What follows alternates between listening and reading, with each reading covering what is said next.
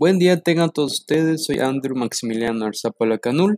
El día de hoy vamos a hablar, bueno, en este episodio acerca de los valores del sentido último, que estos tratan del estado de ánimo de una persona que crea que aquello que uno desea o pretende y permiten nombrar a todo aquello en lo que se cree de la misma persona o hasta de una comunidad. Espero que les guste el contenido de este capítulo. Comencemos.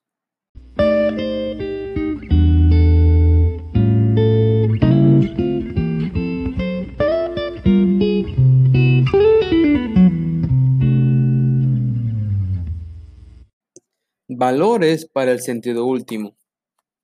Para ello, ese sentido último se divide por las siguientes virtudes teológicas. Empecemos por el amor, que se ha utilizado de maneras distintas, pero no obstante, el amor es el cual interviene en el cuerpo y en el alma, y este se reconoce con la esencia de alguien más. Por lo mismo es benevolente y ayuda a que las personas sean ellas mismas ante los demás. El siguiente es la fe. Este no es un sentimiento, pero es una unión de la inteligencia y la voluntad de Dios. Y esta es la sustancia de la esperanza y es la verdad misma que le da la gracia para poder tener la misma fe.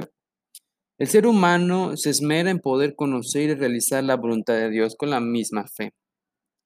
Por lo que nos lleva con la esperanza, que es poder creer en lo que se podrá alcanzar sobre los deseos de uno mismo.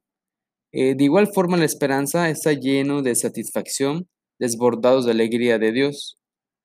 Pero la esperanza se va renovando por cada generación que va pasando, ya que la esperanza de la gente adulta se las deja a la nueva generación que viene, por, por lo que la esperanza siempre existirá y saldrá tarde o temprano. Ya por último es la caridad. Este consiste en poder amar a Dios sobre todas las cosas y al mismo prójimo, como a nosotros mismos también, como dice la oración. Y esta es una virtud bastante fácil de entender y que se lleva de la mano con todos los demás.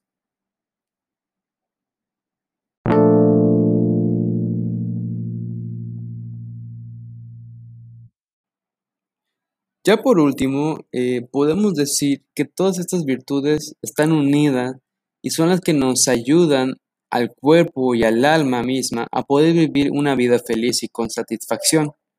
Pero de igual forma, poder vivir junto a los demás y de la mano con Dios.